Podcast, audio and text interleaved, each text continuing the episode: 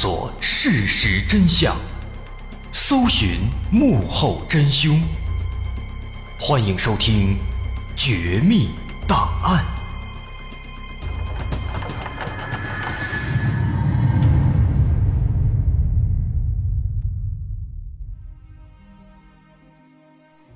还原事实，探索真相。欢迎来到今天的《绝密档案》，我是大碗。一九二零年，在印度加尔各答一个叫做米德纳波尔的小城，流传着一个怪兽的传说。据说当地人经常会在附近的丛林里目击到一种神秘的生物，这种生物经常会在晚上出现，在树林中间来回穿梭。根据一些目击者描述，这个生物看起来就像是一个瘦弱的、没有毛的猴子。但是体型呢，要比猴子要大一些，比人要小一些。因为目击的距离呢，往往都是比较远，只能模糊的看到这个生物在头部有非常茂密的毛发，用四肢来行走，奔跑起来速度非常快。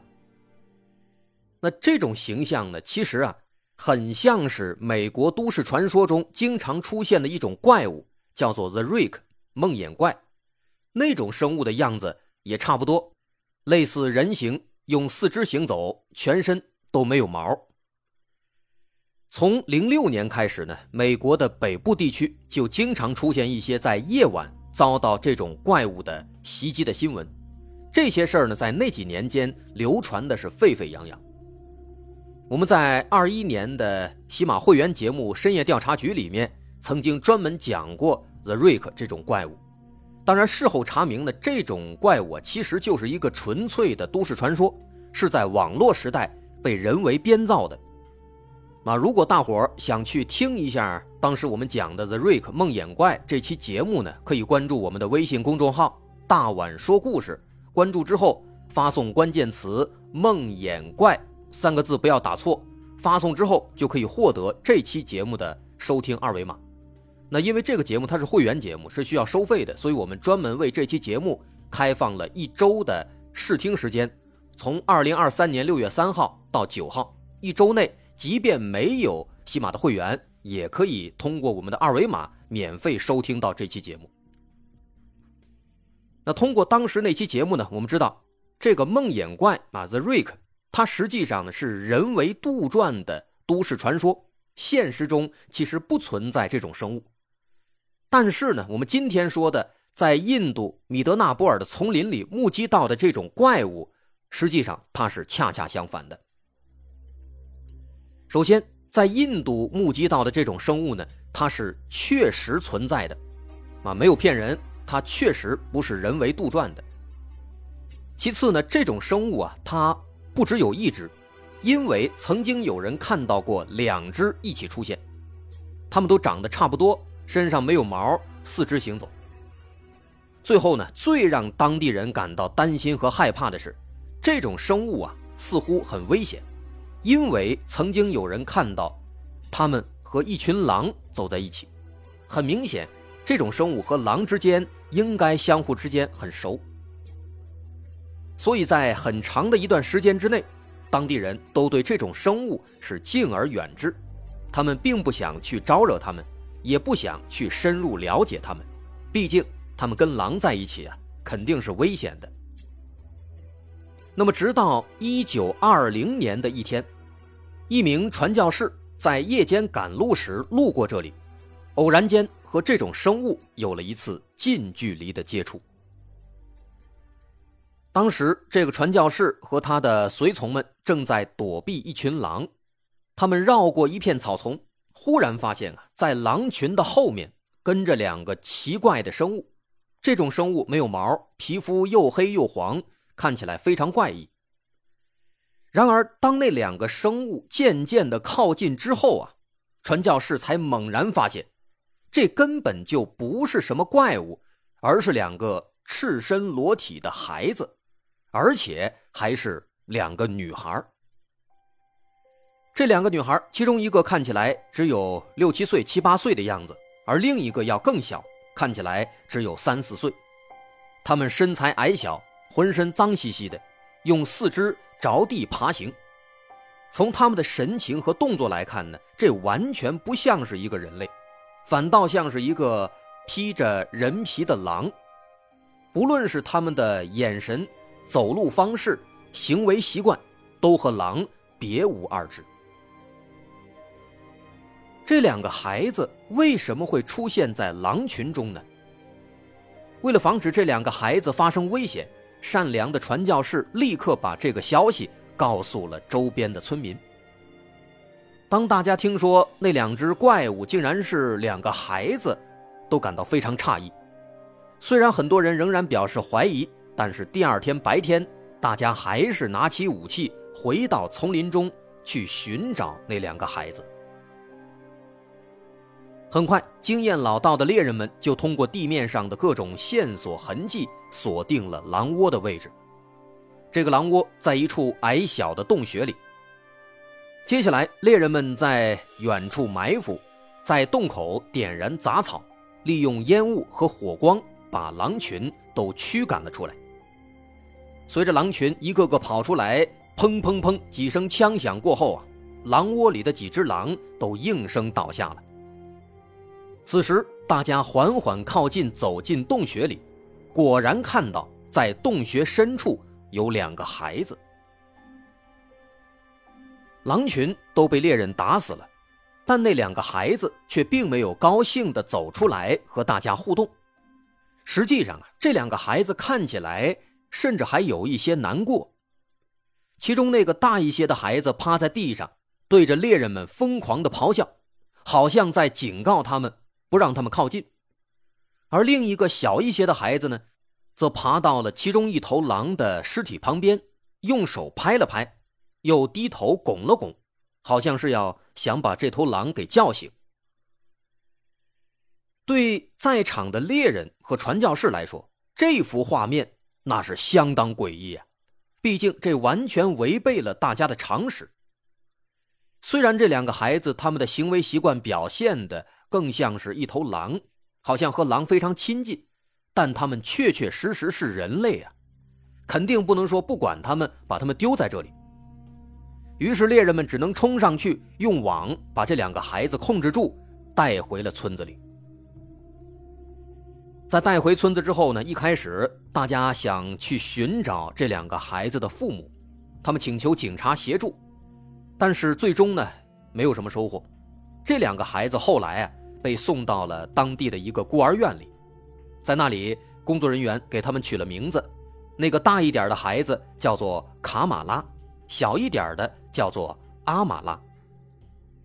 就这样，这两个狼孩开始了他们向真正的人类的进化的历程。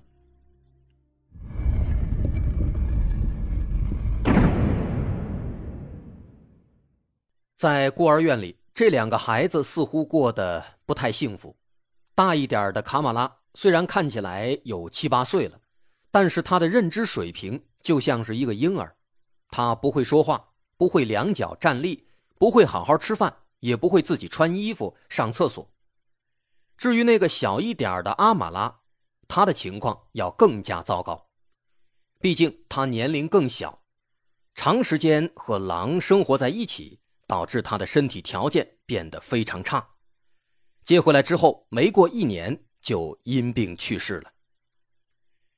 大一点的卡马拉，他虽然后来又活了九年，但是他却一直没有完全的适应人类的生活。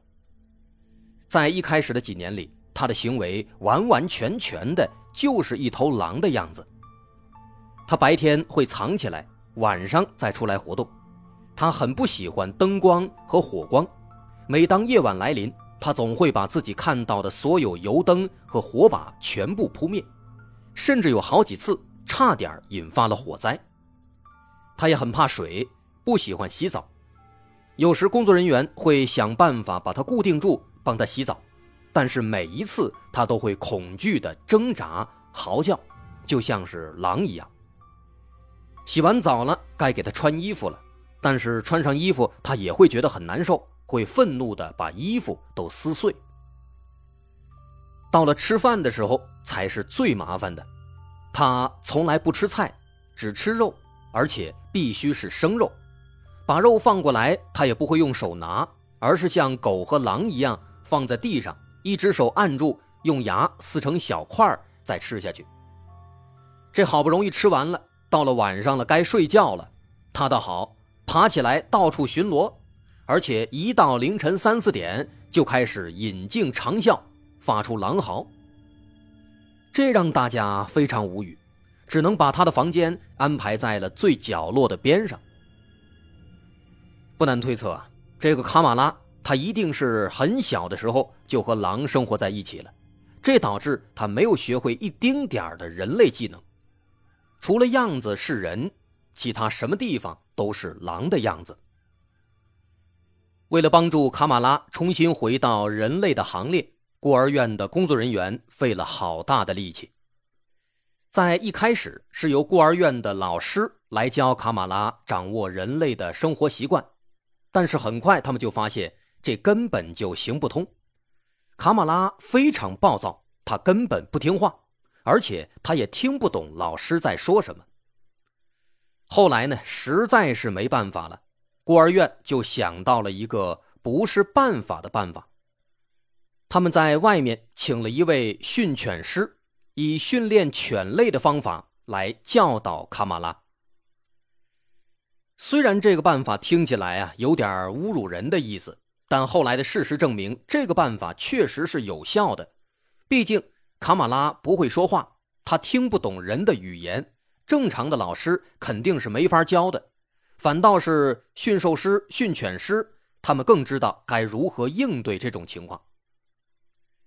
在这种艰难的教学条件下，卡马拉花了整整两年时间，才勉强学会了用双腿站立；花了两年零一个月的时间，才学会了自己的名字里面的其中一个单词；花了四年时间，才学会了包括自己名字在内的六个单词；花了六年时间，才学会了用两条腿来直立行走。没错，花了两年学会用双腿站立。又花了四年才学会用双腿走，这说明狼的生活习惯确实已经根深蒂固了。但虽然说他在第六年学会了直立行走，但这并不意味着他完全的学会了人的行走方式。当很着急需要跑的时候，他仍然会趴下，四肢着地，手脚并用往前跑。对他来说，这样要更快。所以，与其说他学会了直立行走，倒不如说啊，他像我们训练小狗一样，被人为的训练的学会了一项新的技能。不管怎么说，走这算是解决了，但是直到九年之后，卡马拉死去，他都没能真正的学会说话，他仅仅只能用少数的五六十个单词拼成简单的句子。虽然这也勉强算是掌握了人类的交流技能。但是他对人类始终是抱有敌意的。面对一些媒体的采访，他也始终不肯说出自己当年和狼群在一起的生活。最终，在被接到人类社会的第九年，卡马拉死于一场急性肠炎。医生认为，这也许和他不正常的饮食结构有关系，因为一直到死，他都没有完全的摆脱对生肉的依赖。而相比之下，更加可悲的是，一直到死，卡马拉似乎都没有真正的快乐过一天。即便孤儿院的人们都对他和蔼可亲，但他呢，也仍然无法接受人们的善意。尽管他被幸运的带回了人类社会，但是他却依然向往着丛林。或许对他来说，孤儿院里面的美好生活反倒是一种囚禁，让他变得更加不自在。在卡马拉死后，一些善良的人们曾试图再次去寻找他的家人，但最终也仍然不了了之。在那个混乱的年代，遗弃婴儿的事情时有发生，而卡马拉和阿马拉显然就是受害者之一。当然，在某种程度上来说，卡马拉他也是幸运的，至少他被狼群收养，得以继续生活了这么多年。但同时，卡马拉的一生也是一场十足的悲剧啊！毕竟生而为人却无法做人，还有比这更加讽刺的事情吗？我想很难再有了。而这一切的罪魁祸首，毫无疑问就是他那狠心的父母。尤其在重男轻女的印度社会，发生这样的悲剧，父母要负十二分的责任。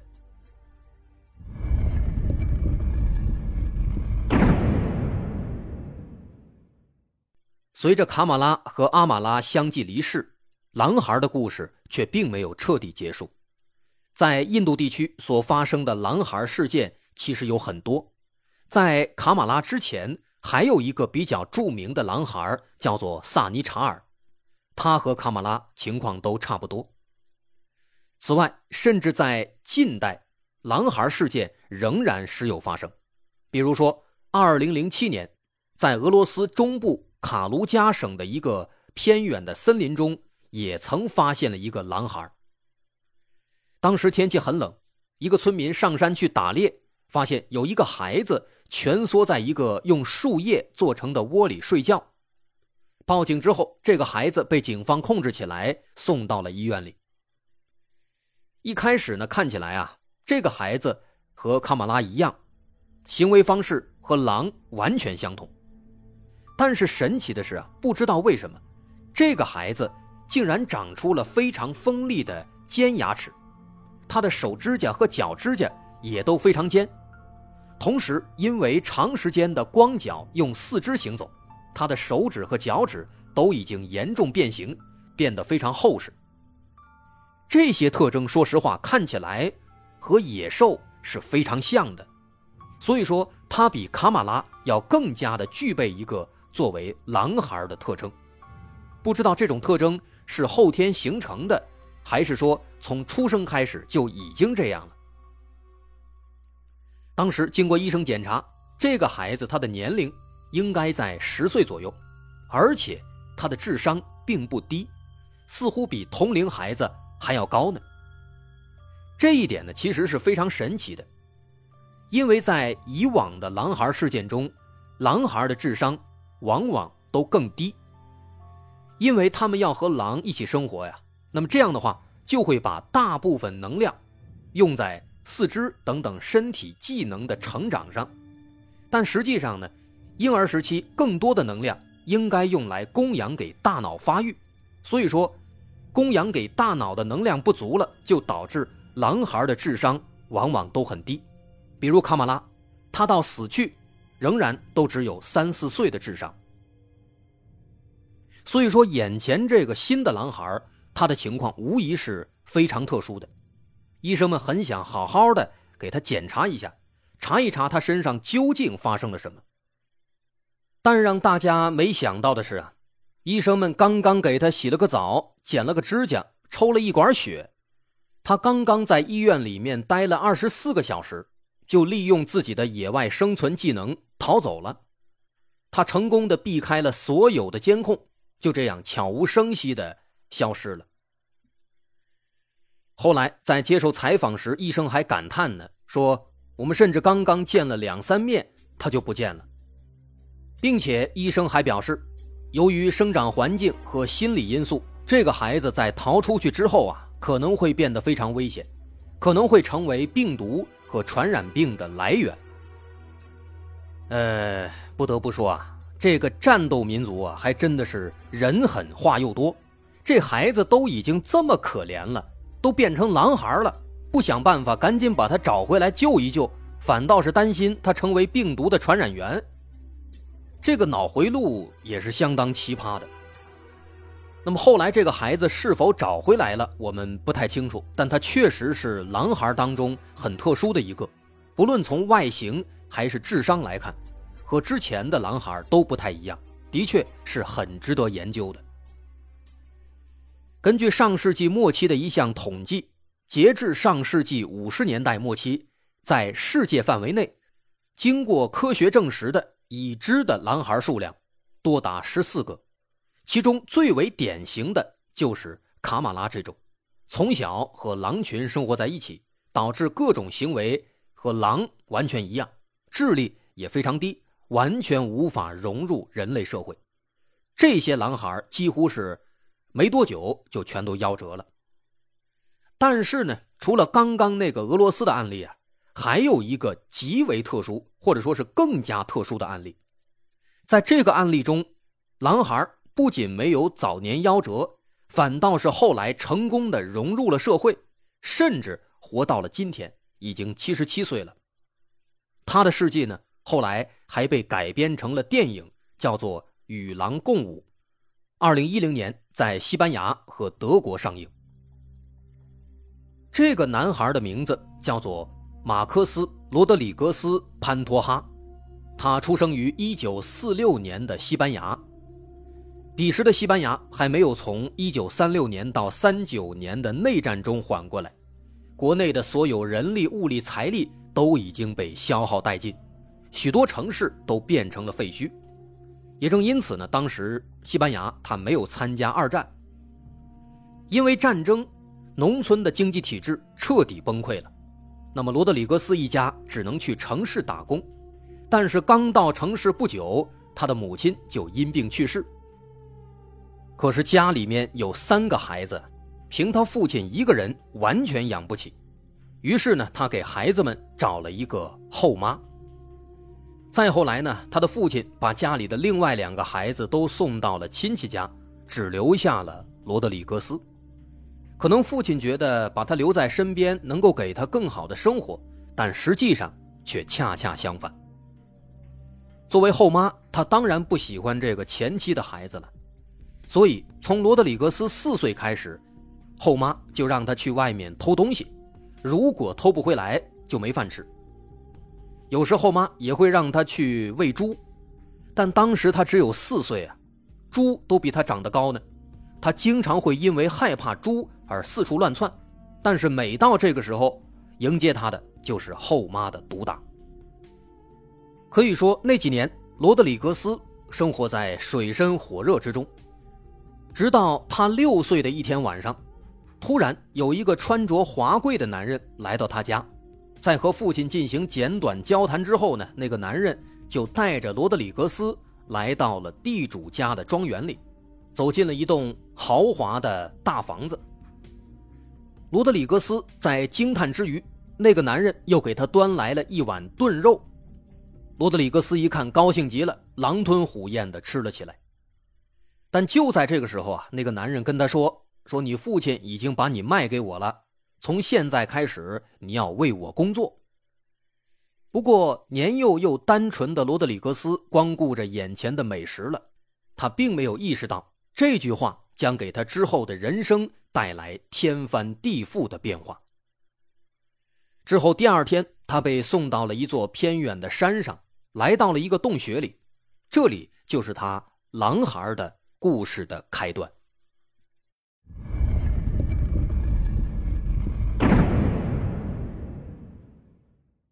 在这座光秃秃的山上，有一群羊，这群羊是地主家的。在那个洞穴里还住着一个老人，常年来，这个老人一直在这里为地主放羊。罗德里格斯的任务也是放羊，他被送过来，应该就是为了跟老人学习，以后接班。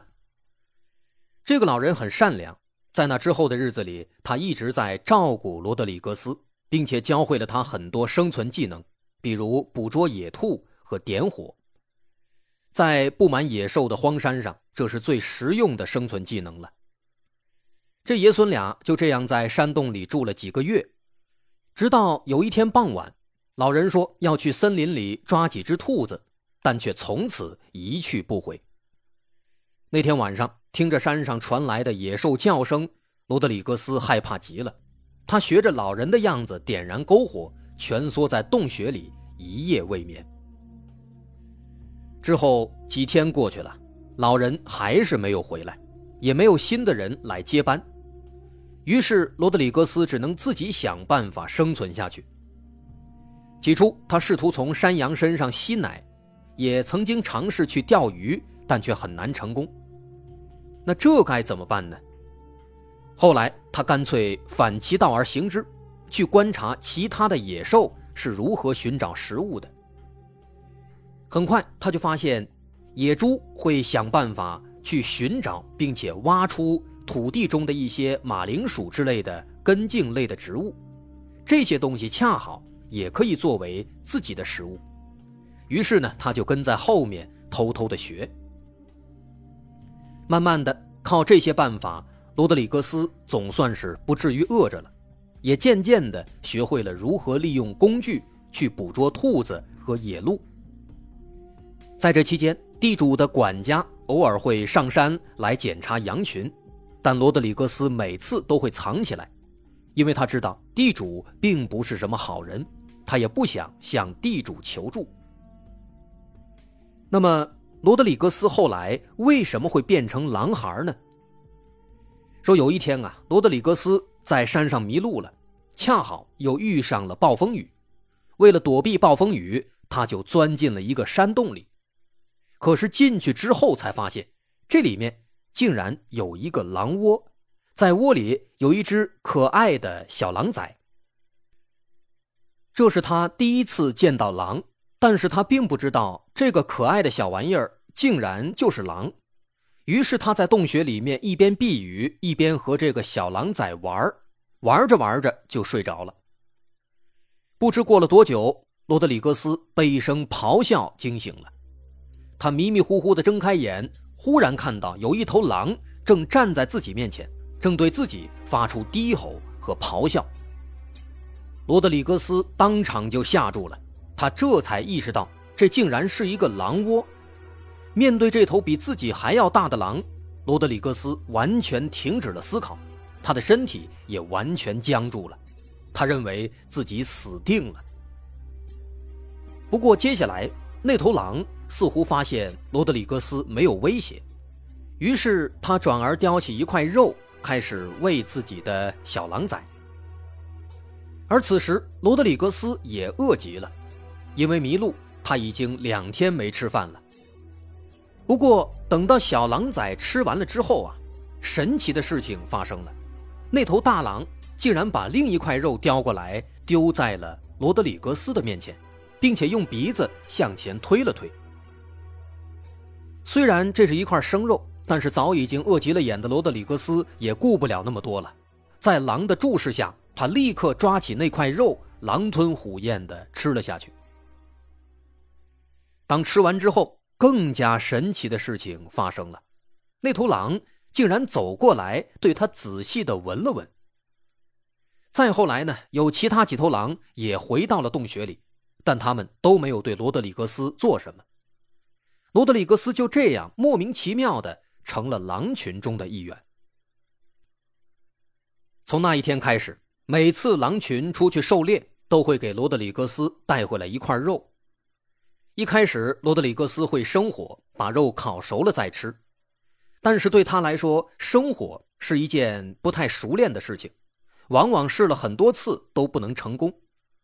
而且他发现，狼群对火焰似乎非常厌恶和愤怒。所以后来渐渐的，他就很少再生火了，也不烤肉了，而是直接吃生肉。在大山里，狼。和野猪是死敌，为了报答狼群，罗德里格斯有时会帮助狼群去驱赶野猪，设下陷阱保护小狼崽。而这种礼尚往来也更加固了狼群对他的信任。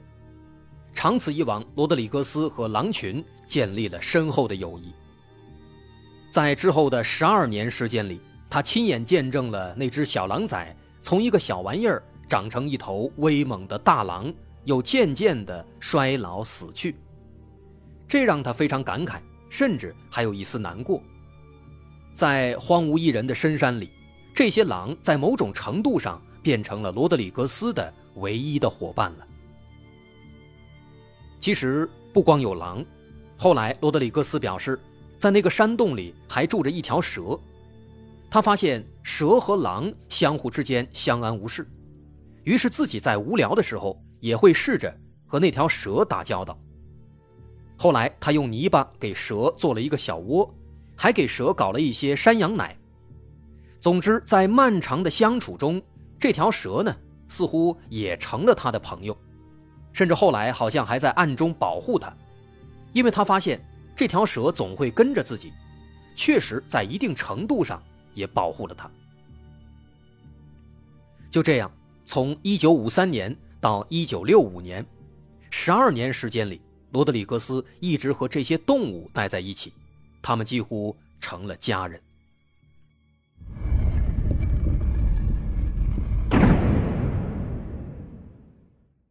其实严格来讲，罗德里格斯属于是最不像狼孩的狼孩，他和传统意义上的狼孩也有一些不同。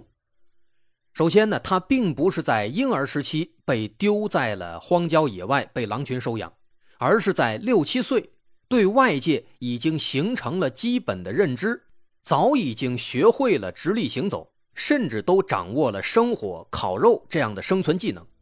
所以这个时候的罗德里格斯其实已经是一个人了，很难像其他的狼孩一样彻彻底底的变成狼的行为模式。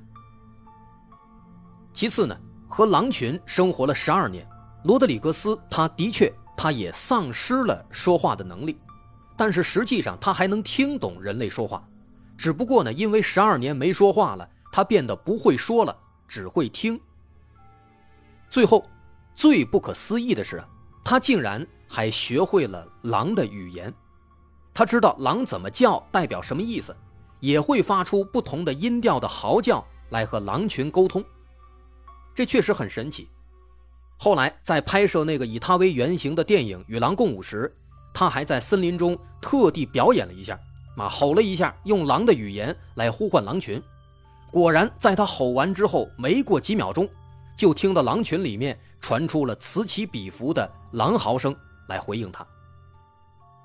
不过呢，虽然说他在进入狼群的时候已经六七岁了，已经是一个人了，但是呢，因为十二年长期和狼群生活在一起，他的言行举止其实也变得有一些狼里狼气的。比如，在愤怒时，他会和狼一样发出嚎叫；比如在攻击时，他会手脚并用扑上去。等等，这些细节其实都体现了他和狼是有长时间的接触、长时间的共同生活的。一九六五年春天，当地的一个护林员突然向警方报案，说自己在山里面看到了一个穿着鹿皮的长发男子在四处游荡。起初，他以为是传说中的野人，于是立刻报了警。警方赶到之后，最后在一棵树下。发现了这个野人，此时这个野人正在津津有味的吃水果，而这个人就是罗德里格斯。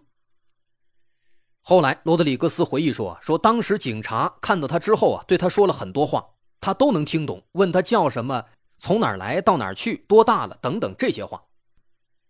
但是呢，因为已经十二年没有见到其他人了，他已经不会说话了，所以当时他非常慌，马上就逃走了。”但是他这一跑啊，坏了！警察还以为他是个逃犯呢，马上就骑马追过来，把他带回了警局。后来呢，在警局里，罗德里格斯手脚并用的比划，再加上偶尔吐这么一两个单词，慢慢的，警察才了解了他身上到底发生了什么。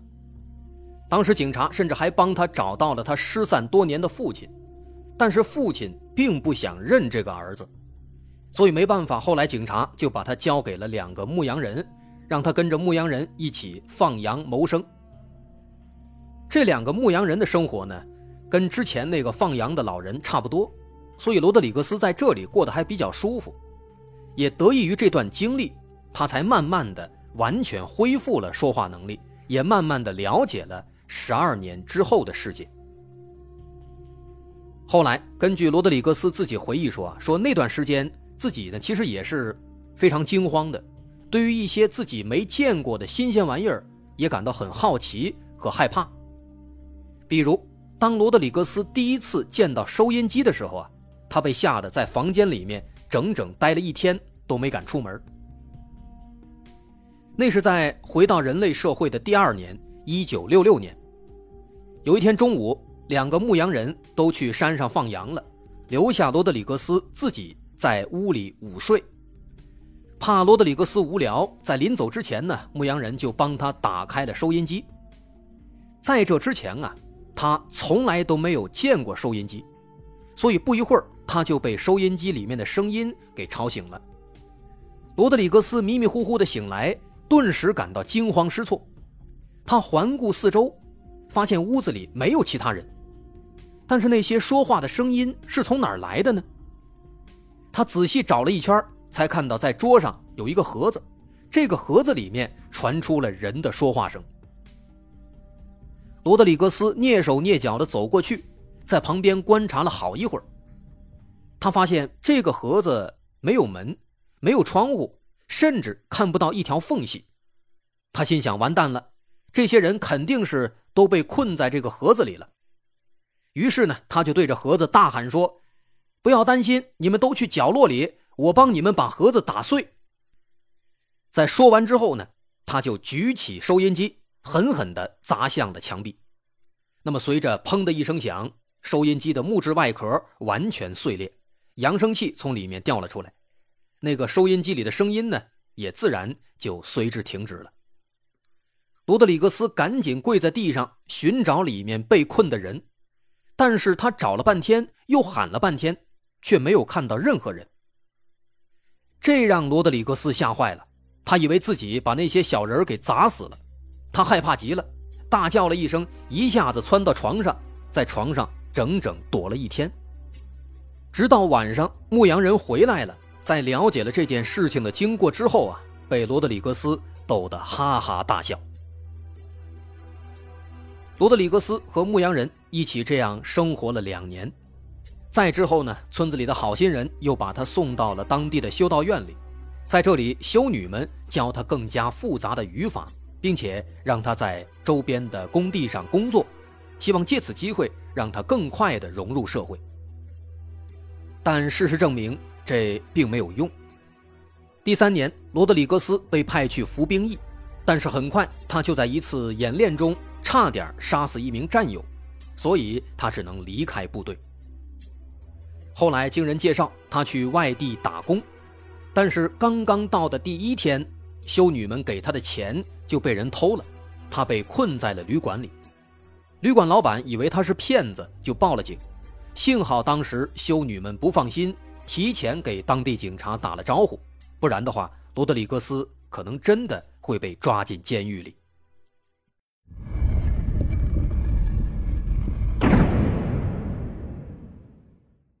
在接下来的几年里，罗德里格斯当过厨师助理、酒保、瓦工和清洁工，但是因为他一直很天真，总想把和狼相处的社交模式套用在人的身上。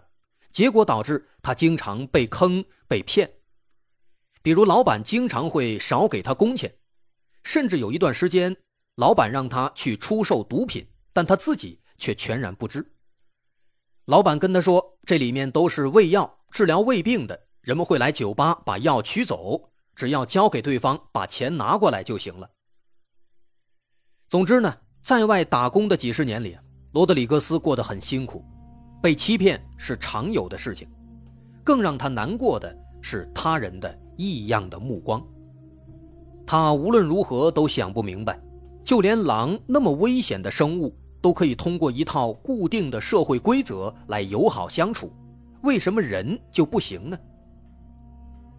一九九八年，一名退休的老警察遇到了罗德里格斯，他收留了他，送给他一栋小房子。并且让他在自己的工厂里面打工。于是从这一天开始，罗德里格斯终于有了自己的家了。对他来说，在离开大山三十三年之后，他终于又一次的拥有了安静而且孤独的环境，他非常高兴。就这样，罗德里格斯在那个小房子里生活到了今天。如今他已经七十七岁了，虽然说已经离开了狼群五十八年。但他仍然无时无刻都在思念大山里的生活。当夜深人静时，他仍然喜欢跑出屋子，发出狼那样的嚎叫。虽然当年的狼群早已经不复存在，但是当他听到大山深处的狼群的回应时，他总归是安心的。到今天，罗德里格斯对人类仍然持怀疑态度，因为他经历了太多的欺骗和虐待。他也了解过其他很多狼孩的故事，因此他也经常会思考：狼群和人群到底哪一个更加危险呢？罗德里格斯的故事的确令人唏嘘和感慨。他是一个非典型的狼孩，但通过他所反映出的种种问题，也许会更加值得思考。这就是罗德里格斯的故事。感兴趣的朋友可以去看一下根据他的经历改编的那个电影，叫做《与狼共舞》，其中“舞”字是队伍的“舞”，不是舞蹈的“舞”。我是大碗。今天的故事呢，咱们就先说到这儿了。本期节目是出于传播更多信息的非盈利性目的，节目素材来源自网络。如果您认为侵犯了您的合法权益，请相关作者持权属证明和我们取得联系，我们将及时处理。如果想加入我们的听众群或者和主播取得联系，了解更多节目相关资讯，可以关注我们的微信公众号，在微信搜索“大碗说故事”，点击关注即可。我是大碗，咱们下回再见。